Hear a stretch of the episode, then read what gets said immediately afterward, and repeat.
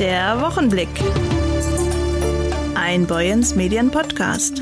Ach, da sind Sie ja wieder. Ja, wir auch. Das trifft sich gut. Ich bin Jörg Lotze und das ist die neue Folge vom Wochenblick, einem Ihrer Boyens Medien Podcasts. Der ist neu, der ist aktuell und der ist sogar auch PS-stark, oder? Hallo Jörg, neuer Monat, neuer Podcast und damit Hallo aus Studio 2. Ich bin Maurice Dannenberg.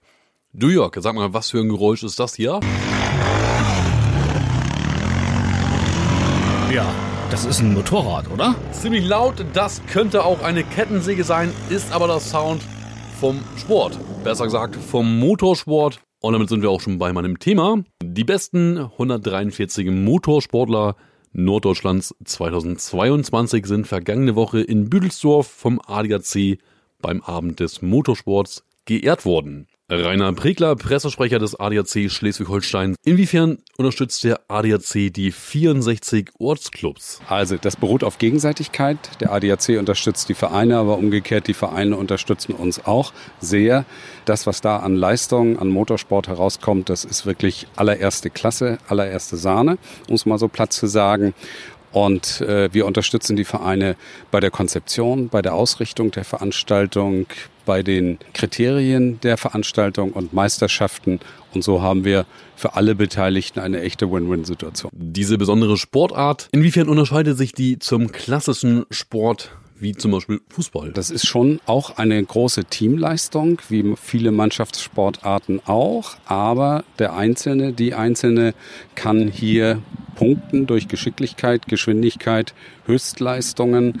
Und dahinter stecken viele Betreuer, viele Trainer, ganze Teams, der Verein, also das Vereinsleben, der Gemeinsinn, das Ehrenamt spielen hier eine ganz große Rolle und trotzdem kommt der Sport, die Leistung, die Leidenschaft, die Emotionen nicht zu kurz. Und unter den 143 besten Norddeutschlands des Motorsports waren auch ganz viele Dittmarscherinnen und Dittmarscher und unter denen auch er hier. Mein Name ist Merlin Joel Jäger. Merlin, 13 Jahre alt, du kommst aus Albersdorf. Weißt du noch, wie du zum Quadfahren gekommen bist, zum Motorsport? Meine Mutter hatte eine Freundin, die haben sich getroffen und da hat sich herausgestellt, dass die Tochter Quad fährt. Und dann dachte Mama, ich könnte das auch mal ausprobieren. Und dann hat es mir extrem Spaß gemacht und ich habe es dann ausprobiert und seitdem fahre ich halt.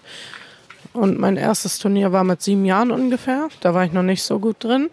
Ähm, wurde die Berge hochgeschoben, aber ich habe es immer geübt. Das war mein Ehrgeiz. Ich bin sehr ehrgeizig und dadurch bin ich jetzt Landesmeister halt geworden. Merlin, warum nicht Fußball? Warum nicht Handball? Warum der Motorsport? Ich habe Fußball ausprobiert, stand im Tor. Das hat mir irgendwie nicht so viel Spaß gemacht. Ähm, das war irgendwie nicht so meins, weil ich habe gemerkt halt, nee, das ist nicht meins. Hab Karate gemacht, war auch nicht so meins. Hab Kickboxen gemacht, fand ich nicht so cool. Ähm, dann bin ich halt zum Quadfahren gekommen. Das hat mir extrem Spaß gemacht, weil da muss ich sehr ehrgeizig sein. Und ähm, da habe ich viele Freunde kennengelernt und es macht halt sehr viel Spaß. Ja, Quadfahren ist auch nicht gerade so ungefährlich. Schon mal Angst gehabt, dass du dich verletzen könntest oder hast du dich schon mal verletzt? Ich bin erst dreimal umgekippt innerhalb von sieben Jahren. Und ähm, einmal war sehr schlimm, da bin ich in Graben gefahren, weil ich den nicht gesehen habe, habe mich überschlagen, konnte ganz schwer laufen. Aber das hält mich nicht davon ab. Ich bin aufgestiegen, habe weitergemacht. Da bin ich sehr, sehr ehrgeizig. Du bist auch noch jung. Irgendwann mal dann Traumberuf Formel-1-Fahrer oder Busfahrer oder Lkw-Fahrer? Nee, eigentlich nicht. Ähm, ich möchte zum Zoll. Da muss man ja auch Auto fahren, wenn irgendwie ein Notfall ist. Vielen Dank an Merlin Jäger aus Albersdorf, der die letzten vier Jahre sogar auf das Treppchen durfte und für 2020 und für 2022 sogar für den ersten Platz ausgezeichnet wurde. Und auch er hier war dabei. Ich bin Werner Thiessen, 63 Jahre alt, in Telling steht, wohnhaft, bin seit 1991 Vorsitzender vom Haider Motorradclub und wir betreiben den Motorrad-Dreiesport. Was ist für dich das Besondere am Trial? Warum nicht seit 40 Jahren Fußball oder Handball? Ja, Trial ist die besondere Art Motorrad zu fahren. Äh, das ist die Grundlage jeglichen Motorradfahren. Da geht es um Geschicklichkeit, nicht um Geschwindigkeit, sondern um Geschick. Und das ist eigentlich das äh, Faszinierende an dieser Motorradsportart. Für das Jahr 2022 hast du gleich mehrere Preise erhalten. Unter anderem bist du der Beste in der Night Trial Klasse, hast aber auch die ADAC Sportnadel in Gold bekommen. Die Sportnadel ist, äh, das sind bedeutet 750 Punkte Sportabzeichenpunkte. Äh, diese Sportabzeichenpunkte muss man sich beim Motorradteilsport oder auch in anderen Motorsportarten sehr äh, mühsam erfahren. Das gibt nur für die ersten Plätze ein paar Punkte und äh, an, ansonsten höchstens ein Teilnahmepunkt. Es ist also über Jahre hinweg äh, sich erfahren, diese Punkte. Und die Stufen gibt es in Bronze, Silber und Gold. Und dann nachher Gold mit Brillanten bei 1000 Punkten. Ja, man hat jetzt mehr Technik dabei. Äh, wohl sich die Treibmaschinen haben sich nicht groß verändert, aber man hat jetzt eine Funkabschaltung da dran. Und äh, ja, man kann da also sehr viel mehr machen. Vielen Dank an Werner Thiessen vom Haider Motorradclub. Und auch für dieses Jahr wünschen wir allen Motorradsportlern, aber auch allen anderen Sportlern viel Glück, viel Spaß und viel Erfolg.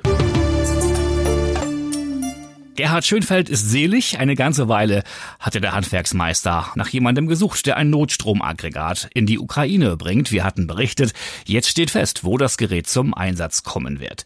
Aus seiner Zeit als Handwerksmeister und Unternehmer hat der 78-Jährige in einem Unterstand aus seinem Grundstück in Otterrade noch ein Stromaggregat stehen. 20 Kilovolt Ampere hat das ausreichend Energie, um acht bis zehn Häuser anzuschließen und zu versorgen. Schon vor Wochen hatte Schönfeld unserer Redaktion erklärt, dass er dieses Gerät gerne in die Ukraine spenden möchte an die Menschen im kriegsgeplagten Gebiet, die das Gerät dringend brauchen. Die Lösung bot jetzt jemand, den Schönfeld schon lange kennt, der aber lange Zeit weit weg von Dithmarschen lebte. Die Bekannte einer früheren Freundin seiner Tochter habe den Beitrag bei uns gelesen und gehört. Die hat eine besondere Verbindung zur Ukraine und konnte jetzt vermitteln.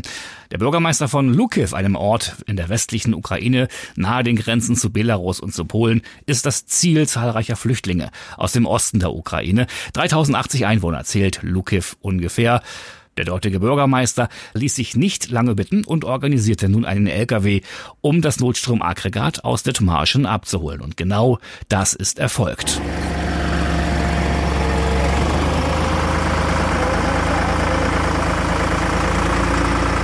Mit einem Gabelstapler wurde das Gerät aus DDR-Produktion auf den LKW geladen. Erster Einsatzort soll die Schule in Lukew sein. Dort, so hat Schönfeld erfahren, seien derzeit 75 Geflüchtete untergebracht. Damit das Gerät dann auch problemlos funktioniert, berichtet Redakteurin Dana Müller, hat der Handwerksmeister sogar noch neue Batterien eingebaut. Freude auch bei Igor Siredeak, dem Ukrainer, der den Transport begleitet. Unsere Gemeinde aus äh, Ukraine, Gemeinde Lukow, haben vielen, vielen herzlichen Dank für Herrn Schönwald für tolle Geschenk für Generator. Also vielen, vielen herzlichen Dank. Und nun zurück nach Heide. Seit mehr als vier Jahren plant die Stadt Heide ein neues Hotel inmitten der Kreisstadt, um genau gesagt auf dem Platz des alten Zopp. Doch dafür muss eine 200 Jahre alte Eiche weichen. Ich bin Susanne Leonhardt. Ich bin die Mitinitiatorin der Bürgerinitiative Rettet die alte Eiche zusammen mit diversen anderen Mitstreitern und Mitstreiterinnen. Also ausschlaggebend war der kleine Weihnachtsmarkt hier im ZOP, den wir am ersten, zweiten und dritten Adventswochenende durchgeführt haben. Da haben uns ganz viele Gäste, Besucher angesprochen, wie das sein kann, dass der Baum denn gefällt werden soll für ein Hotel. Und das waren ganz, ganz viele Menschen, Bürgerinnen und Bürger. Und da habe ich dann gedacht, nee, das kann ja nicht sein. Jetzt muss was geschehen. Und so ist dieses Bürgerbegehren zustande gekommen mit zwei weiteren Mitstreiterinnen, die auch schon parallel sich mit der Stadt in Verbindung gesetzt haben, gefragt haben, äh, Eingaben gemacht haben und so sind wir dann durch Zufall zusammengekommen, wir drei. Also die Frau Kracht, die Frau Windberg und ich. Damit die Eiche stehen bleiben darf, was genau haben Sie dafür getan? Ja, wir haben ein Bürgerbegehren gestartet. Wir haben uns also bei der Kommunalaufsicht erstmal erkundigt, wie das äh, durchzuführen ist, was wir beachten müssen und so weiter und so weiter. Haben einen Text aufgesetzt, Unterschriftenlisten entworfen und dann haben wir uns von der Stadt eine Kostenschätzung geben lassen für den Bürgerentscheid was uns dann auch relativ schnell und zügig zugestellt wurde und so konnten wir dann loslegen. Und dann haben wir Unterschriften gesammelt, ja, und es sind sogar Bürger und Bürgerinnen auf uns zugekommen, die sich Listen von uns abgeholt haben, die in ihren Stadtteilen, in ihren Straßen gesammelt haben und also das war eine überwältigende Beteiligung. Also am letzten Tag, an dem Donnerstag, sind die Leute zu der Frau Kracht gekommen, die ist ja die Initiatorin quasi und im Fünf-Minuten-Takt haben die Leute die Listen abgegeben. Ja, und so sind wir dann halt auf über 2300 Stimmen gekommen, wovon 1936 gültig waren. Also ein riesengroßes Dankeschön nochmal an die Bürgerinnen und Bürger, die das so toll unterstützt haben. Also ohne die wäre das gar nicht so möglich gewesen. Toll. Was verbinden Sie mit dem Baum? Ja, ich verbinde mit dem Baum erstmal auch meine Kindheit hier in Heide und ich habe in der Nähe des Wasserturms gewohnt. In der Heilstädter Straße bin ich groß geworden und da ist man natürlich auf dem Spielplatz früher gewesen und hat den Baum dann auch gesehen und hat auf dem Hühngrab gespielt. Ja, das sind also Kindheitserinnerungen. Und außerdem dieser Baum ist äh, fast 250 Jahre alt. Und der wird also noch viele weitere Generationen überstehen. Und deswegen kann man nicht oder kann ich nicht nachvollziehen und viele andere auch, dass der jetzt äh, für ein Hotel gefällt werden soll wo man den Baum bestimmt integrieren kann oder das Hotel woanders bauen kann. Es gibt bestimmt Möglichkeiten, so wie ja auch im Jahr 2018 in der DRZ auch erwähnt wurde, dass eben halt andere Baugrundstücke zur Verfügung stehen. Ja, und deswegen frage ich mich jetzt, warum die jetzt auf einmal nicht mehr zur Verfügung stehen, die Baugrundstücke. Also ist wirklich eine Frage auch an die Stadt. Ist Ihrer Meinung nach ein Hotel in Heide wichtig? Ja, das sehe ich schon, dass ein weiteres Hotel für Heide wichtig ist. Es gibt ja schon dieses Nordic Hotel, ehemals Hotel Berlin. Meiner Meinung nach ist ein kleines Stadthotel für Heide bestimmt wichtig aber nicht in dieser Größe, wie sie jetzt geplant ist, mit Tiefgarage, mit über 80 Zimmern, mit Boardinghaus. Äh, das ist meiner Meinung nach zu viel, zu groß für Heide. Ja, wir haben ja von der Kommunalaufsichtsbehörde den vorläufigen negativen Bescheid für das Bürgerbegehren bekommen, also dass es abgelehnt wurde. Und wir prüfen jetzt die Ablehnung. Da sind ganz viele Paragraphen, die angeführt worden sind. Und das prüfen wir ganz eingehend und haben denn ja noch bis zum 13.02. Zeit. Welche Hoffnungen haben Sie noch? Also das ist natürlich ein 50-50-Joker, den wir jetzt gerade haben, aber ich, da meine Mitstreiter und ich von Natur aus optimistisch sind, gehen wir mal natürlich davon aus, dass wir einen positiven Entscheid bekommen werden. Wir hoffen es. Und ja, alles andere wird sich dann zeigen. Bis Redaktionsschluss wollte sich die Stadt Heide zu dem Thema nicht weiter äußern. Wir bleiben natürlich weiterhin dran auch nach dem 13.02. und berichten weiterhin in den gedruckten Zeitungen von Boyens Medien sowie hier am Podcast. Dankeschön, Maurice. Drei Jahre lang herrschte musikalische Zwangspause, doch jetzt ist es wieder soweit. Pop Meets Classic geht in die nächste Runde. Am Sonntag, den 26. Februar, wieder veranstaltet von der Dithmarscher Musikschule und Boyens Medien im Brunsbüttler Elbeforum. Und bei mir ist jetzt der langjährige Moderator und Redakteurskollege Stefan Schmid. Hallo Stefan. Ja, hallo Jörg. Ja, drei Jahre Pause. Du hast andere Sachen gemacht, ganz viele. Jetzt darfst du wieder als Moderator auf die Bühne. Was ist das für ein Gefühl? Ja, ein großartiges Gefühl. Wir hatten diese Woche auch Besprechungen im Elbe-Forum und ich war auf der Bühne und hatte das Gefühl, das letzte Konzert war nun gerade erst vorbei. Insofern ist schon eine große Spannung drin. Nach drei Jahren tatsächlich wieder durch die Pandemiezeit bedingt ist es ja ausgefallen, können wir wieder loslegen. Was ist denn geplant für dieses Jahr, Stefan? Das Konzept ist ja nach wie vor geblieben mhm. und die musikalische Ausarbeitung läuft ja über Herrn Ferret von der Musikschule. Oberthema ist eben Pop Meets Classic. Das heißt, der musikalische Nachwuchs hier in Dithmarschen soll zeigen, quasi salopp gesagt, was er drauf hat. Und so wird auch das Konzert wieder gestaltet. Also wir haben die Besten aus Jugend musiziert Wettbewerb, äh, Schüler dabei, das eigene Orchester der Dithmarscher Musikschule und natürlich auch immer auswärtige Gäste. Dieses Mal ist die Big Band aus Horny Pocenice dabei. Ich glaube, es wird ein ganz spannendes Programm wieder für alle und ich glaube auch die Zuschauer freuen sich, dass es wieder stattfindet. So ein Elbeforum voll zu bekommen, ist ja nicht, nicht ganz so ohne. Gelingt euch ja fast immer. Es sind ja 800 Gäste, die euch zuhören. Ja, nicht ganz, es sind knapp 700, ja. Was ist denn das für ein Gefühl, wenn du da auf der Bühne stehst und ähm, siehst da, ich glaube, man sieht sie gar nicht, ne? diese 700, 800 Leute? Nee, also das ist tatsächlich ein Effekt, wenn man kurz vorm Beginn, wenn sie alle Platz nehmen und dann dann huscht man ja hinter den Vorhängen noch rum und guckt noch mal auf sein Skript. Ich mache das jetzt, glaube ich, auch schon zum sechsten Mal. Also ein bisschen Routine ist da, aber dann steigt tatsächlich diese Anspannung und dann ist dieses Lampenfieber kurz da. Aber sobald man eigentlich auf der Bühne ist, ähm, sieht man nichts durch die Scheinwerfer und es ist ein tolles Gefühl. Auch gerade ein tolles Gefühl, dass ähm, dieses Konzert immer noch so gut angenommen wird und der Saal voll ist. Das ist einfach schön. Ein bisschen gefeilt wird am Programm noch, aber dann können Sie also wieder mit uns durchstarten, mit uns unter Detmarscher Musikschule Pop Meets Classic am 26. Februar. Tickets gibt's ab sofort in den Geschäftsstellen von Boyens Medien, bei der Detmarscher Musikschule und im Elbe Forum in Brunsbüttel. Stefan, dank dir. Ja, Zeit danke heute dir. Jörg. Ja. Viel Spaß ne? und viel Erfolg. Alles klar.